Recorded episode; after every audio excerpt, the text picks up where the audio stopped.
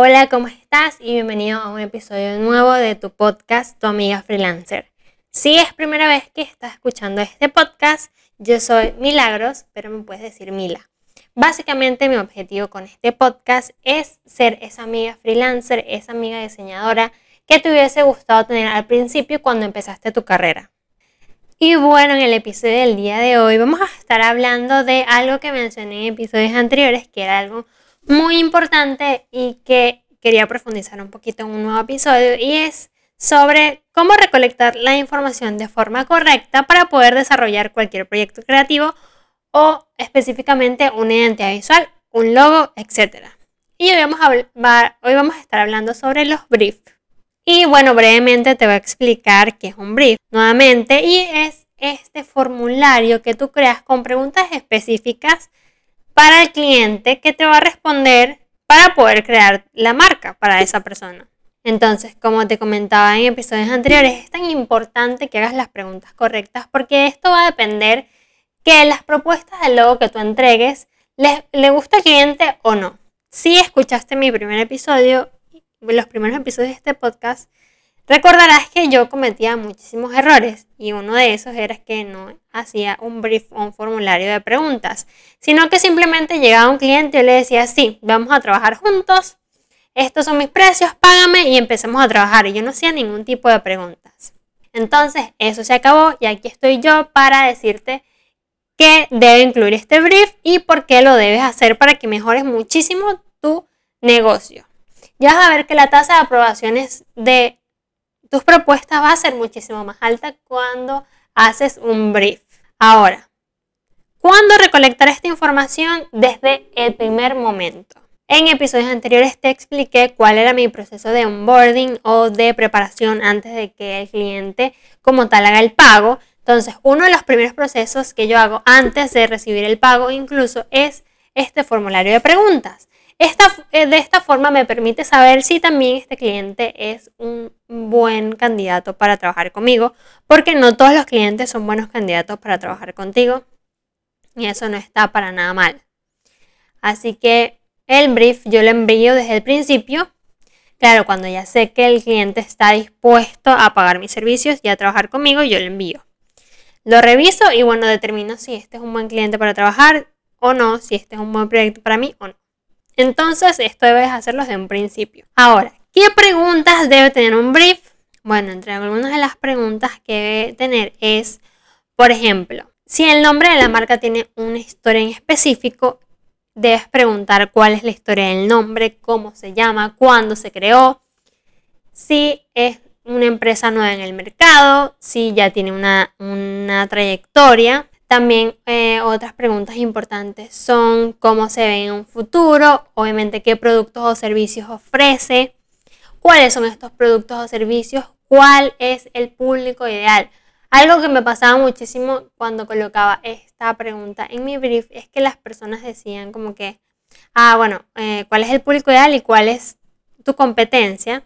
Y es que las personas colocaban algo así como que, no, yo no tengo competencia. Y esto, obviamente, es falso. Todos tenemos competencia.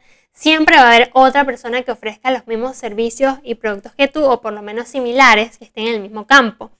Entonces hay que educar tanto a los clientes como a nosotros mismos para que cuando nos respondan, por ejemplo, este tipo de preguntas, coloquen si tienen competencia, que obviamente sí tienen, pero es como algo de ego decir como que no, mi producto es único, yo no tengo competencia, que puede ser que tu producto sea único, pero siempre vas a tener competencia. Y es importante analizar qué están haciendo otras marcas, qué está en tendencia, cómo es el mercado, porque esto te va a ayudar muchísimo para obviamente desarrollar la identidad visual y el logo para esta marca. Entonces, esta es una de las preguntas importantes que debes hacer. Por supuesto, también debes preguntar en dónde están ubicados, cuál es el alcance de esta marca, si es regional, si es nacional, si es internacional, el, al público objetivo. En la parte del público, el, público eh, entiendo que es un poco difícil a veces determinar para las personas que quieren hacer esta marca para los emprendimientos, ¿verdad? Pero obviamente tú como diseñador puedes ayudar a definir un poco esto y eventualmente vas a definir esto en el manual de marca y en el brand board. Pero inicialmente, cuando coloques esta pregunta, trata de explicarle a las personas, bueno, a ti también, que el público ideal es muy importante, porque no es lo mismo, por ejemplo, diseñar para eh, niños que diseñar para jóvenes o diseñar para mujeres entre 25 y 30 años o diseñar para hombres y mujeres de 18 a 20 años. Entonces es importante que se establezca una idea, aunque sea general, de cuál es el público objetivo que va a que quiere alcanzar este proyecto o esta marca. ¿Cómo se hace esto? Bueno, se analiza el tipo de consumidor, bueno, de qué es mi producto, a quién va dirigido, qué necesidades voy a satisfacer.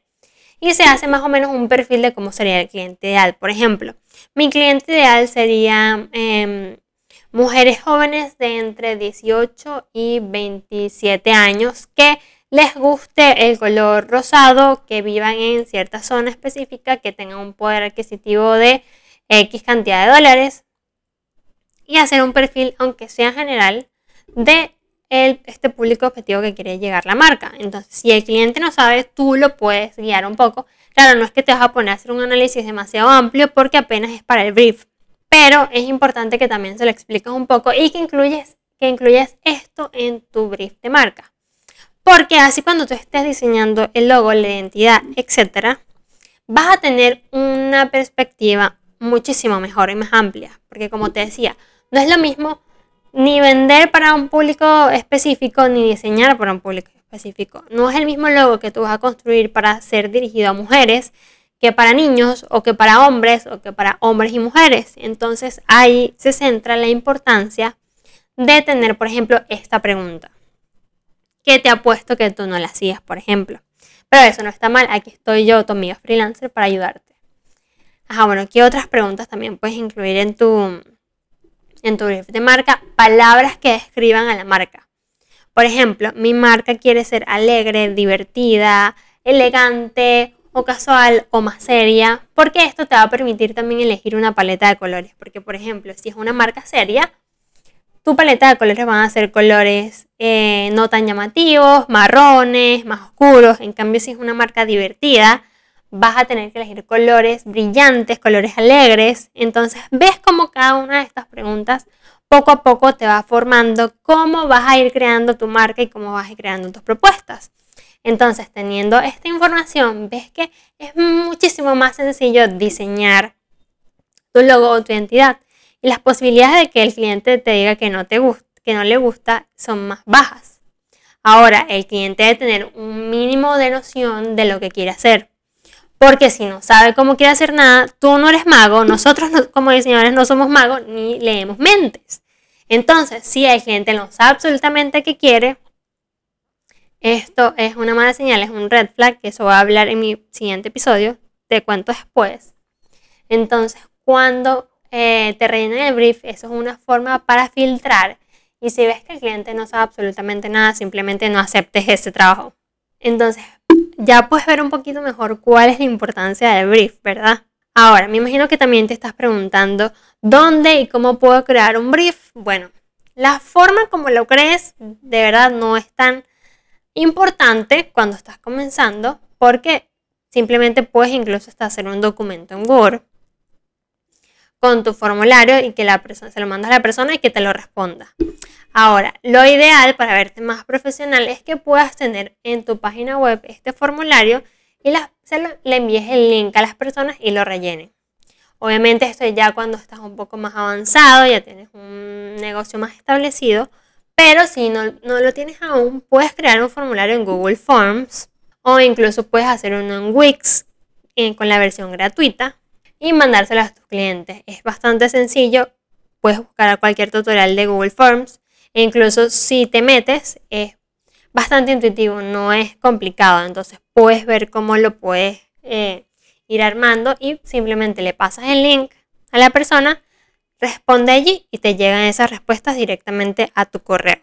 Entonces la conclusión del episodio del día de hoy es que debes hacer las preguntas correctas cuando vayas a aceptar un proyecto creativo y que el cliente esté claro, por lo menos de forma general, de lo que quiere. Y hablando de clientes, si este es un tema que te interesa, me imagino que sí, obviamente. En el siguiente episodio voy a estar hablando de los green flags y los red flags para aceptar o no a clientes en proyectos creativos. Entonces, bueno, ya el episodio va a llegar a su fin. Espero que te haya gustado el episodio del día de hoy. Recuerda compartirlo, suscribirte, que también lo puedes escuchar en Spotify y en Anchor. Te dejo los links en la caja de descripción de este video si lo estás viendo en YouTube. Y bueno, nos vemos la semana que viene en un video nuevo o en un audio nuevo.